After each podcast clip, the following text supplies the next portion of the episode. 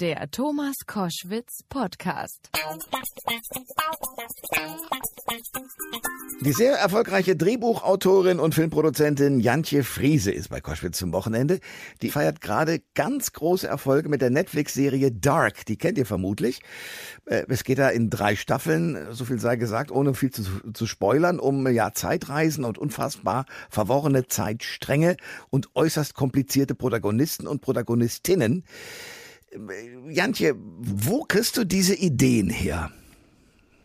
Ja, wenn ich das wüsste, das ist die Millionen-Euro-Frage. Deswegen stelle ich ähm, sie gleich als erstes, genau. ähm, also bei mir ist das so, ich betrachte mich immer als zwei Personen. Also ich habe vielleicht in Wirklichkeit eine gespaltene Persönlichkeit. Ähm, auf der einen Seite bin ich so wahnsinnig analytisch und auf der anderen vollkommen chaotisch und kreativ. Und die Ideen kommen irgendwie von diesen beiden Personen in mir. Also die eine, die einen wahnsinnigen Forschungsdrang hat und versucht, ähm, die großen Mysterien dieser Welt zu lösen, sage ich mal. Ja. Und die andere, die einfach äh, einen Stift in die Hand nimmt und schreibt, ohne viel drüber nachzudenken. Und äh, die Ideen kommen dann aus der Zusammenarbeit dieser beiden ähm, Persönchen in mir, ja, in mir drinne. Bei ja. Dark geht es ja um eine Zeitreise in eine in einer fiktiven deutschen Kleinstadt. Da spielt unter anderem unser Frankfurter Tatortkommissar Wolfram Koch mit. Äh, diese Mystery-Serie ist ein riesiger internationaler Erfolg. Erstaunlicherweise von neun, also neun von zehn Zuschauern kommen interessanterweise nicht aus Deutschland, sondern zum Beispiel aus Polen oder auch in Chile gibt es enorme viele Fans. Hast du eine Erklärung dafür? Ähm, also wir waren ja davon auch komplett geplättet. Wir haben natürlich am Anfang immer gehofft, dass wir über die deutsche Grenze hinaus irgendwie gesehen werden. Aber dass das dann in diesem ähm, Ausmaß passiert, ist natürlich total enorm. Wir haben jetzt auch gerade mit der dritten Staffel äh, Indien nochmal als Markt dazu bekommen. Wow. Was, was wirklich Wahnsinn ist und ähm, sind da seit Wochen ähm, auf Platz eins. Und da haben wir uns auch nochmal so die Frage gestellt, warum mögen die das jetzt eigentlich so super gerne? Und ähm, äh, ich glaube, dass das auch für jedes Land so ein bisschen unab also so ein bisschen unterschiedlich ist. Und in Indien hatte ich so das Gefühl, dass vielleicht dieses, dieser Determinismus, dieses Festhängen ähm, in der eigenen Geschichte und dass man nicht ausbrechen kann oder so, dass, dass das irgendwie resoniert. Und ähm, in Brasilien und Chile ähm, ist dieses dunkle Deutschland das, was wohl total fasziniert. Also es sind unterschiedliche Aspekte, die in unterschiedlichen Ländern äh, gut funktionieren. Und, und ähm, ich glaube, grundsätzlich mögen die Leute einfach dieses Puzzle spielen mhm. äh, in allen Ländern gleichermaßen. Also ich glaube, das, das trifft für alle zu. Du stammst ja, wir können das jetzt mal offenbaren, weil ich da ja auch 30 Jahre aus, mehr gelebt genau. habe, aus dem schönen Marburg. ja. Du lebst mittlerweile in Berlin. Äh, wie mhm. oft bist du noch in Marburg? Ähm, also früher wirklich noch sehr, sehr regelmäßig, weil ähm, ich auch ein, also wirklich, ich liebe Marburg über alles. Ich finde, dass es die schönste Stadt der Welt ist. ähm, und ich bin immer wieder gerne da. Im Moment aber äh, nicht mehr so viel. Also ein, zweimal im Jahr, wenn es hochkommt. Aber ich okay. war jetzt gerade wieder und war also wieder verblüfft von dieser Schönheit. Das ist einfach, ja. ist einfach eine wunderschöne Stadt. Wenn man da oben auf dem Schloss rumkreicht oder auch, äh, was genau. ich, von der Oberstadt in die untere Stadt kommt und da erlebt, ja. was da alles möglich ist. Also mit anderen Worten, die Verbindung nach Hessen ist auf zweimal im Jahr beschränkt.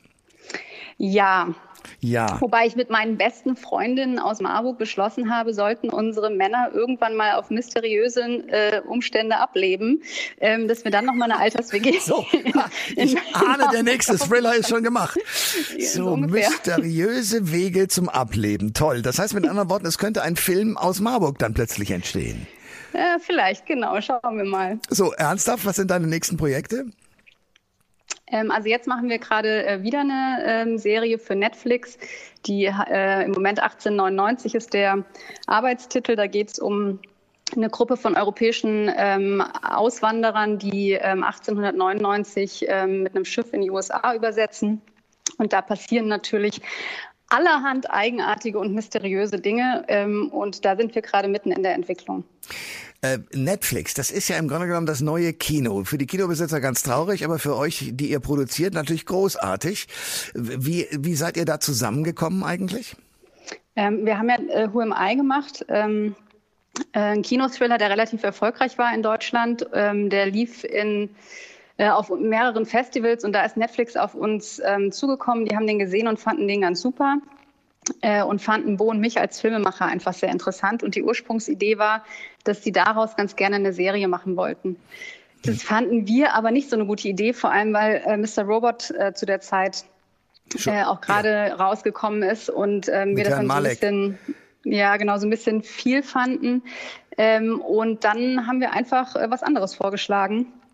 Äh, und das war letztendlich Dark und die fanden die Idee ähm, sofort super und ähm, dann ging das relativ schnell los. Also ist es sind ein, da etwas ins kalte Wasser geschmissen worden. Ja. Ist es ein anderes Arbeiten, äh, wenn man einen Kinofilm macht oder fürs Fernsehen arbeitet oder eben für Netflix?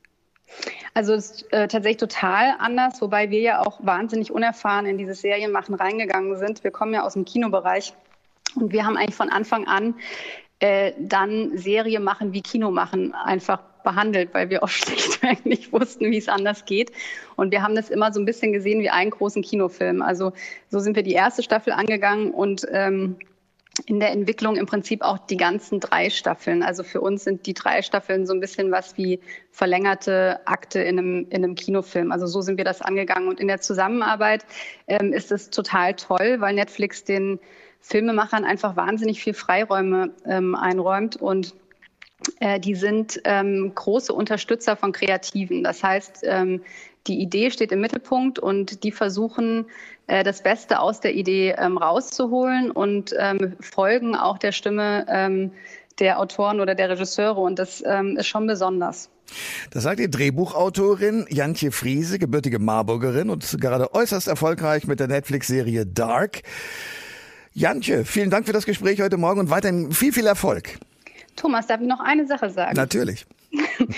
Äh, du bist tatsächlich die einzige Person, von der ich eine ähm, Autogrammkarte besitze.